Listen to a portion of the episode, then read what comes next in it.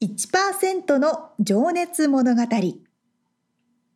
海外に住んでいる日本人は日本人総数のわずかに1%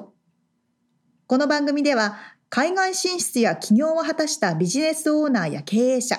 また各業界のプロフェッショナルな方々へ対談形式でインタビューをしていきます。日本の未来を背負うグローバルなプロフェッショナルたちの仕事哲学とそこに燃える情熱に迫ります。You ready?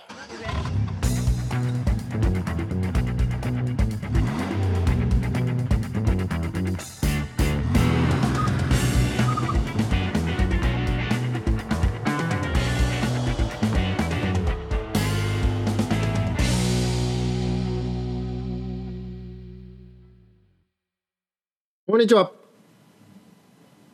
えー、1%の情熱物語。今日はですね番外編05、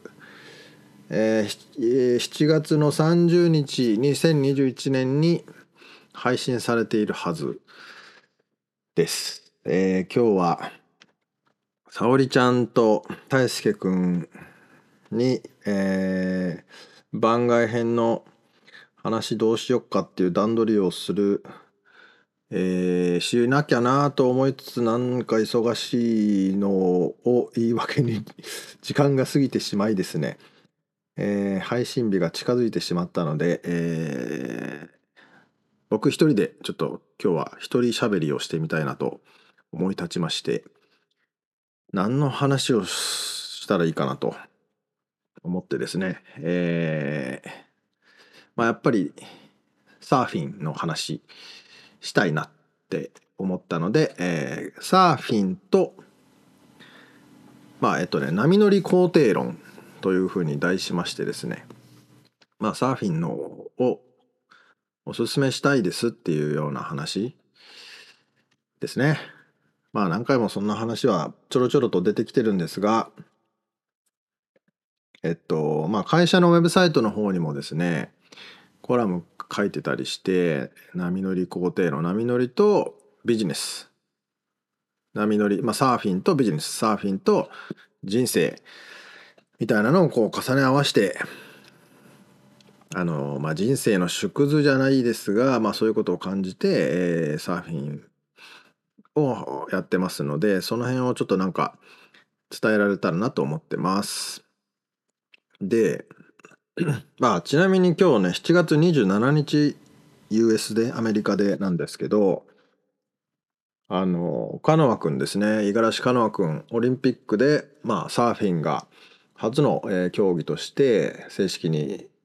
開催されてあの日本時間のというかまあアメリカ時間の昨日の夜か。五十嵐カノア君が、えーまあ、残念ながら負け最後は負けちゃってあの銀メダルですね。獲得してまあでもそれでもすごいことだと思うんであの素晴らしいなと思って、えー、見てたんですけどで、えー、大原宏斗君もう一人の男性日本人選手ですねもあの活躍したんですけどまあ負けちゃったと。で女性の方の、えー、っと都築アブノさんでしたかねが、え、銅メダルで、えー、もう一人前田真雛さんはちょっと負けちゃったんですけど、えー、活躍されたっていうことでまあこうねなんか感慨深いというかサーフィンが昔はねなんかサーファーなんてちょっと何？チャランポランな人が多いみたいなねイメージがある人多いと思うんですよ。あの年配の方は特にね。あのまあ別にこれをなんつうんだろうな。うん、でそれをがこんなにも変わるんだと。でスケートボードもそうですよね。スケートボードもまああの日本人あ日本人男性女性両方金メダルですからもうこれも快挙だと思うんですけどもうスケートボード自体もなんかねこう街でやるのもはばかれるというかポリポリスっていうか、まあ、警察に怒られながら僕もまあ高校生の時にスケートボードはしてたのでなんかねえどこに行ってもこう白い目で見られるみたいな感じのとこもあったんですけど、まあ、それでアメリカに憧れたっていうのもあるんですがアメリカではその自由にいろんな街の中でスケートボードをしてるっていう映像があったりしてまあ怒られるところは怒られるんですけど まあそれがこうれっきとしたこうスポーツ競技になってですねみんなに称賛されるっていうのはねなんかすげえすげえなーと思ってます。でまあ話を戻すとサーフィンですね。サーフィンと人生サーフィンとビジネス。でサーフィンのまあこのこれだけねテレビで放映されたんで、えー興味持つ方も増えるんじゃないかなと思うんですけどざっとサーフィンって何ぞやっていうのを先に話をするとまあ波に乗って楽しむアクティビティなんですけど最初は、えー波が割れる沖ですね、えー波が割れてる場所まで泳いでいかないといけないんで、まあ、それをパドリングして泳いでいくんですけどパドルアウトと呼ぶとそれがまあ一つ目ですね。えーそれが、まあ、一番大事な基礎力となる、まあ、パドルパドル力って、まあ筋えっと、腕の筋肉が、まあ、もちろん一番大事であると。まあこれはビジネスとか人生とかにおいても基礎力って大事だと思うんですけど、まあ、根幹となるやつですね。で、えー次がダックダイブっていう、えーまあ、セクション 2つ目ですね。1つ目がパドルアウト2つ目はダックダイブ。まあこれは日本だとドルフィンスルーって言われたりしますけど沖に向かってその外側の波が割れるところに向かって、えー泳いでいくわけなんですがこう波がどんどんどんどん来るんですよね。でそれに逆らってというかそれと逆方向に泳いでいくので、まあ、これはいわゆる問題解決力だと僕は思っていてその波が来た時にダックダイブ、まあ、ドルフィンスルーっていうのは下に潜ってその波に押し返されるパワーを避けて、えー沖の方に向かいやすく抵抗を一番感じないところにこう潜ってまた浮かび上がってきて、えーまた漕ぎ出すと。とまた次の波が来てるんでそれをまた避けて、えー沖の方に向かって泳いでいくというような感じ。まあなので、えーそう問題を解決まあ問題ビジネスも人生もしかりですがまあ次から次から問題が降ってくると 思うんですけどそれをどう解決していくかみたいな力かなと思ってます。パドルアウトダックダイブで次が波待ちですねこれはやっとその沖に出てまあラインナップと呼ばれる、えーみんなが波が割れるところで波が来るのを待っている状態のところ、まあ、そこでちょっとちょっと休憩できるんですよね。波が来ないのでその沖に出てしまえば。割れないので。うん、でまあそのチャンスを逃さないようにこう自然体でリラックスして、まあ、遠くをなるべく遠くを見て、えーどこから波が割れるかなっていうのをこう読むと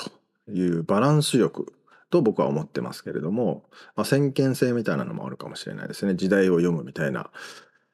はい、で、えーそれが3つ目。パドルアウトダックダイブ波待ち。そして4つ目がテイクオフですね。テイクオフはこれだと思った波に乗る。もうその波に乗る瞬間っていうのはもう一瞬の判断。これ乗れる。って思った時に、えー乗らないといけないしまあ他の人たちがあのまあえっとね波のピークって言って一番割れ始めるところから乗ってる人のものというまあ 暗黙のルールがあってですねそこから、えー乗らないといけないんですけどそこに乗れるか乗れないかの判断もしないといけない。えーどの場所で立つかみたいな、えーまあそのでこれで例えばでっかい波だと本当にやばいな怖いなってなって躊躇するともうぐちゃぐちゃぐちゃっと波に飲まれて痛い目見るっていうことがあるんですけども、まあ、躊躇は禁物だと。なのでそこは、えーまあ、人生ビジネスにおいては決断力になるんですね。そこでもう決めるともう行くと、えーもしくはやめるこれは無理俺には無理ってあの判断できるかっていうのが、えーそのテイクオフっていうセクションですね。まあ今日1から5までありますけど 1パドルアウト2ダックダイブ3波待ち4テイクオフで5がワイプアウト。まあこれはあのーそうですね技術不足とか経験不足、まあ、もしくは判断ミスで乗った波から外れちゃうっていう、まあ、まあ技術不足ですね、えー、まあなの実力不足か。まあそういうことがあるんですけどまあその後またえー、まあワイプアウトというか何というのかな、えー、これは、まあ、何回も何回もやるっていう ちょっとうまい言葉になってないですけどえー、そうですね。継続力。ワイプアウトして外れ実力が足りなくて波からこうボーンって飛び出しちゃったり置いてかれちゃったりまあぐちゃぐちゃに巻かれたりするんですけどまたそこから沖に出るパドリングしてドルフィンスルーして、えー、波待ちできるそのラインナップっていうところまで出ることをやらないといけないんですけどもそれを何回も何回も繰り返すと。で、えー、綺麗に波に乗れるようになってもやっぱり波に乗った後はまたあのパドリングして沖まで泳いでいくっていうことをもう何回もやるんですけどまああのその至福の時を求めてなんですが、まあ、その継続力ですね。そういう、えー、力が、えー、必要になるんじゃないかということでそれをちょっと噛み砕いていきたいんですけども、まあ、ここまでで10分喋ってんのか。今日はね20分ぐらいで終わりたいなと思ってるんですけど、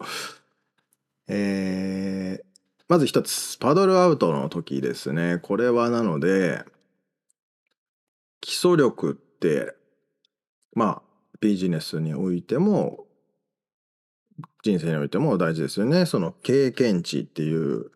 とこだと思うんですけどもうあの言ったら筋トレですよね。サーフィンの場合は。それと、えー、まあバランス感覚とかまあその体感と呼ばれるやつですねそのとかがもちろん大事なんですけどえー、その、なんて言うんだろうな。まあ、こうめんどくさいことはやりたくないし、えー、わざわざ、なんだろうな、きついことをとにかくやればいいってものでもなくて、そのパドリングして、外に出る時の楽な方法っていうのももちろんあってそれはその潮の満ち引きだったりえー、カレントの向きまあその海って潮が満ちて、えー、引いて満ちて引いてを繰り返してるんですけどその時にこう潮が流れる、えー、流れが発生するんですけどその流れが向こうから沖から、えー、陸の方に本当は流れてきてるけど一部陸の方に流れている部分があってですねその水が。でそれにうまいこと乗れると、えー、沖に出やすいとかね、まあ、あとセットのタイミングって言ってこうでっかい波がドンドンドンって続く時と割と静かな穏やかな時間がこう10分おきに繰り返されたりとかねまあいろいろあるんですけどそれをこう見計らって出ていくと。沖に出ていくとあの楽だったりするんですけど、まあ、そういうのも含めて、えー、基礎力かなと。まあ、楽をするというかですね、まあ、効率よくっていういやそうなんですけど、まあ、それをちゃんと知識として知っておく。でそうカレントに乗ってそのまんま沖の向こうの方まで流されちゃう場合もあるので、まあ、その辺は知識も必要だと思うんですけど、えー、そういうことも含めて基礎力 が大事だなと。それを鍛える、まあ、とにかくもう最初はサーフィンの場合はもうめちゃくちゃ波に巻かれて押されて全然進まねえじゃんって言っても30分ぐらい漕ぎ続けてんのに横にしか行ってないとかってよくあったりするんですけどまあそれでやってる間にどんどんどんどん筋力もついてくるしなんかコツがつかめてくるようになると思うんですけどまあビジネスも人生もしかりかなと。まあ、そこが一番大事な、えー、基礎力そのパドリング力がないとそのその後のえー、テイクオフもできないので波に乗る時にもそのパドル力って必要になるのでその基礎力を鍛えるというのが一番大事なのかなと思いますと。それがパドルアウトですね。でダックダイブをもうちょっと噛み砕いて話すとゲティングアウトですねまあその沖まで出る、えー、日本だとドルフィンするまあ波をかわすですね押し戻されるんですけれどももうどんどんどんどん来るんですよ。もうねほんとなんでこれなんでこれやってんだろうって思う時がありますよ。最初の頃もしくはこう寒くてえー、冬でねまあウェットスーツは着てても冷たいんですよね海が。で僕は坊主頭なんで潜ると頭がもうキンってなんかあのなんつうんですかガリガリ君食べ過ぎた時の痛いやつになるんですけどまあそんなことを 繰り返し、ながら、まあ、問題を解決していく。まあこれにもやっぱりコツがあるんでダックダイブのタイミングですね、えー、まあドルフィンスルーのタイミングだったりまあさっき言ったようなあの沖に出やすい場所みたいなのがあったりするんでそういうのも問題解決能力ですよね。もう真正面からこの問題に立ち向かうっていうよりもこういうふうな回避の仕方があるんじゃないかとかあの時間をちょっとずらしたらいけるとかねまああの問題解決能力っていうのはその押してダメなら引いてみるみたいなとこもあったりするかもしれないんですけど、えー、そういう発想とかまああとその根性みたいなのもありますけどが、えー、鍛えられるんじゃないかなと。でまあダックダイブしてむちゃくちゃ飲まれて上がってきた時に一人自分だけは でもう死にそうになってんのにその波待ちしてる人たちからはあのはゆったり休んでますからリラックスしてまあそのねなんかこう恥ずかしさとかねえー、なんか情けなさみたいなのをねこう乗り越えていかないといけないんですけどもねまあそれで問題解決能力がついてくるという感じですかね。えー、この話大丈夫かな？ちょっととりあえず続けますが。で、3つ目、えー、波待ちですね。これが、まあ、その苦しい思いをして、どんどんどんどん沖に波をかわしつつ、まあ、どんだけ波がでかくても、まあ、そうですね、10分、20分ぐらい頑張ってりゃ沖には出れると思うんですけれども、えー、そしたらもう一休みですね。とりあえず、あの、波が割れる向こう側に行けば、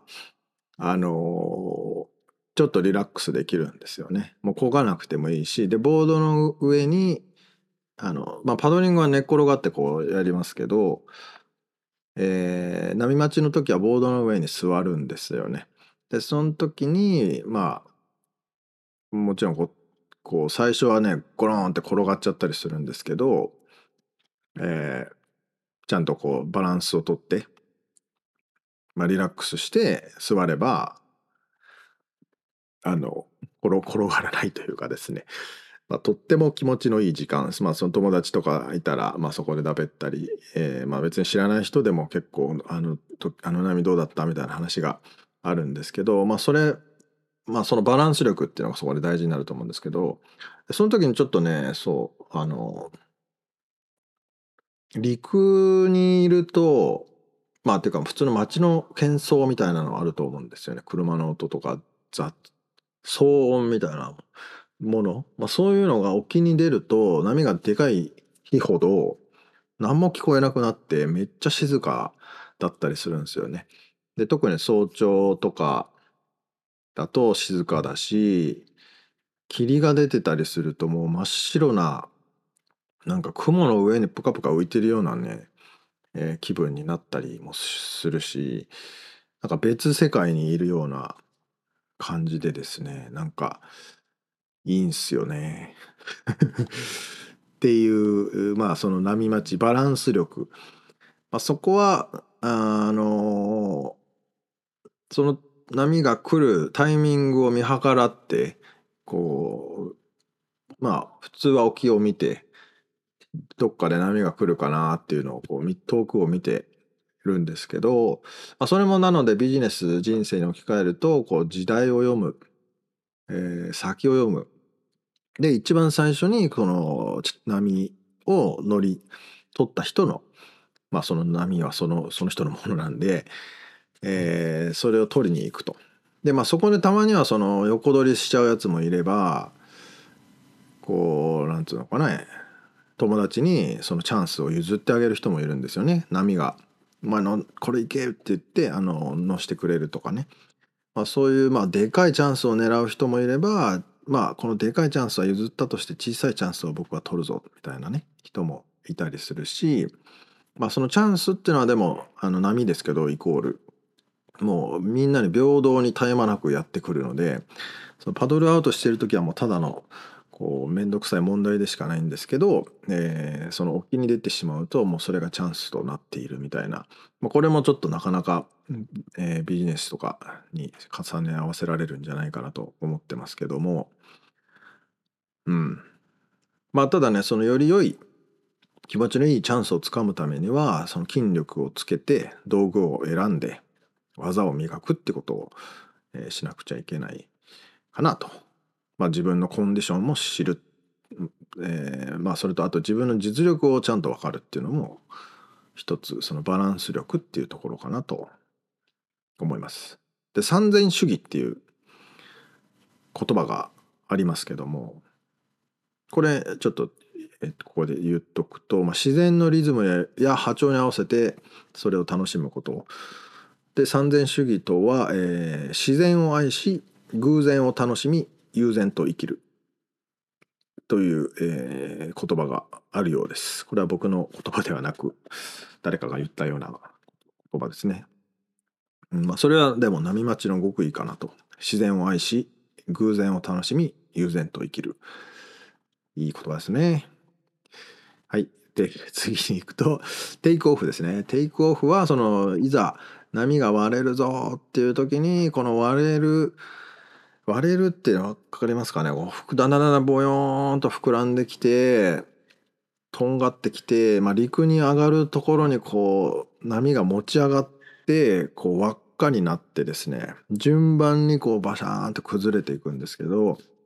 その崩れ始めに乗るのが、あの、割れ始めですね。そこがピークというんですけど、それを狙って、えー、パドリングをして、まあ、波が来たぞと向こうから来た時にピークに向かって、えー、パドリングして、で、タイミングを合わせて、ボードの向きも合わせて、えー、波がぐっと押してくれるんですね、割れる瞬間に。その時に、えー、ボードに立ち上がると。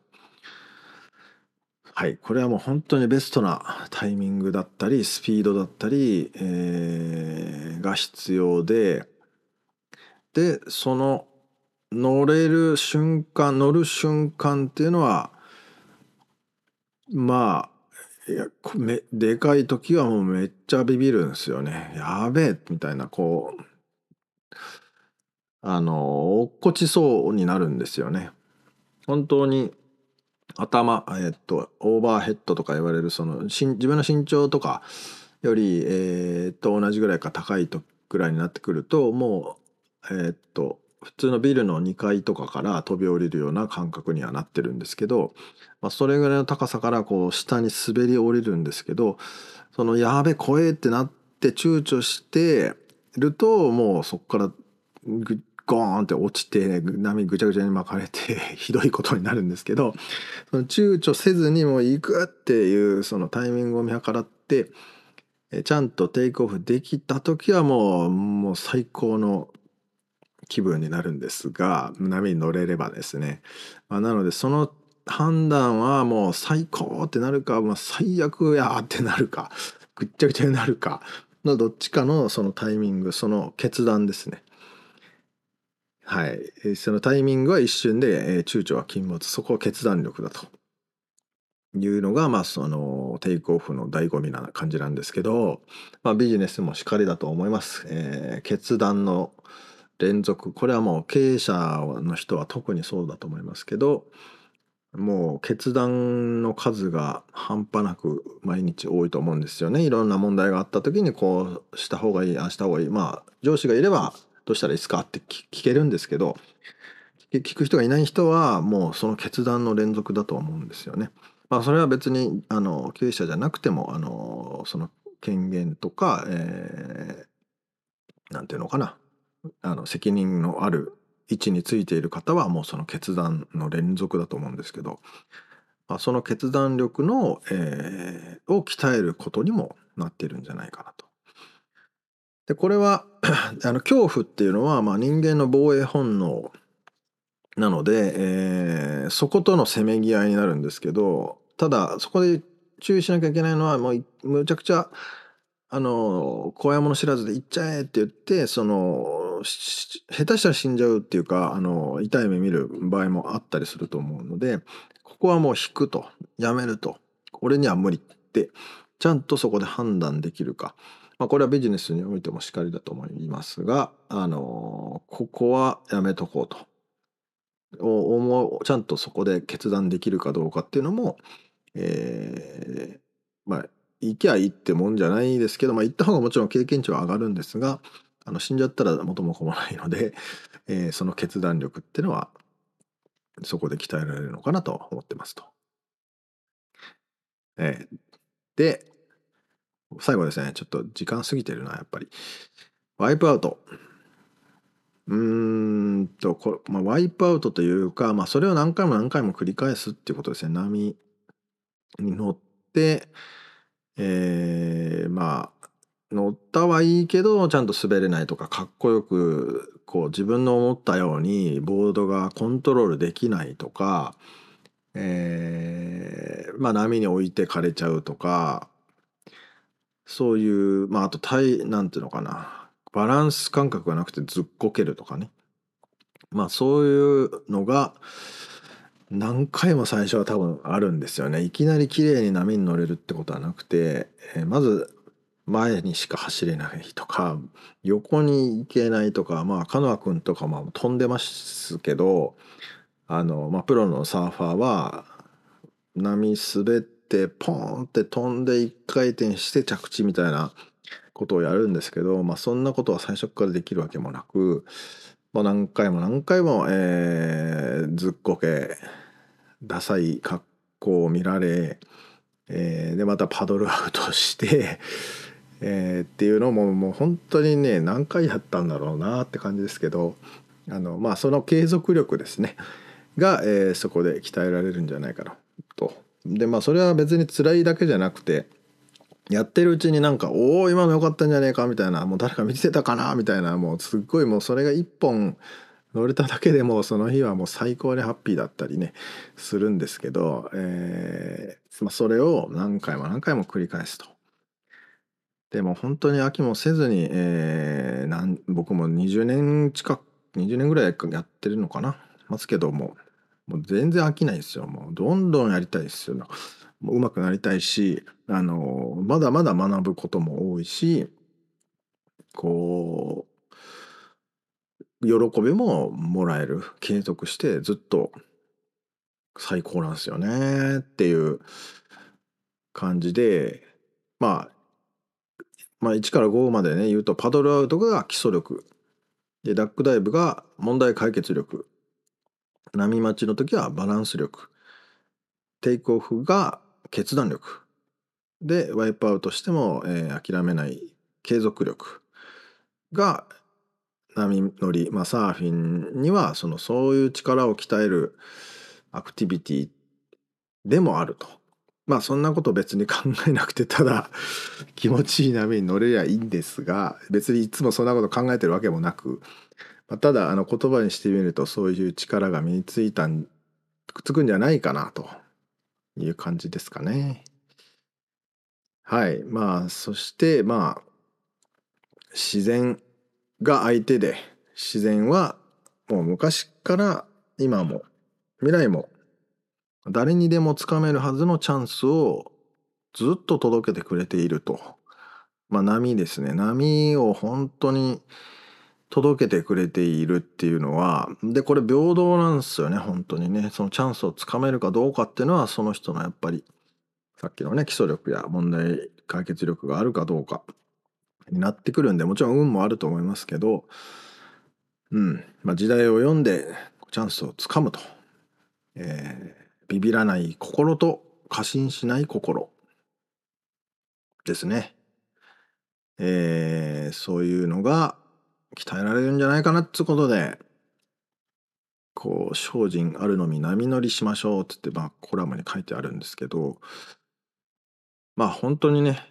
サーフサーファーになる方サーフィン人口増えるのかなと思うんですけどまあなんかあのうねや興味あるなとかなんかやってみたいなとか思ってて、えーでもそれなんか役に立つんかなとかねそういうちょっとあのロジックに考えちゃう人とかいたら、まあ、そういう側面もあるっていうのをちょっと伝えたくて、まあ、とにかくねそういうことは別に考えなくてもただ気持ちよ良いので、えーおすすめしますよっていう感じですかね。サーフィンとビジネスと人生について、えーなんか20分ぐらいで終わるつもりが今ちょうど30分ぐらいになっちゃいましたけど何かしら、えー役に立役に立つってことはねえかな。まあ、面白かったよと、えーもし感じているくれる方がいれば僕のですね個人的なそういえばブログにはあの書いてるんですねサーフィンと人生について考えるっていうちょっとあのセクションがあったりするので、えーどっからブログに行けるのかわかんないんですけど、えーまあ、探してみてもらえたら三井板倉か、まあえー、086とかのウェブサイトからからも行けますので Facebook からも行けますかねちょっと見てもらえると、えーサーフィンやりたくなるんじゃないかなと思います。ってことでなんか、えー、一人ぼっちのダメでやっぱりなんかあれですねうまいこと言ってないような気がしますがあのここまで聞いてくれて本当にありがとうございます。沙織ちゃんがいないと寂しいですが、えーまた次回は、えー、大輔君も沙織ちゃんもいる感じで番外編をお送りしたいと思います。それではまた来週じゃあね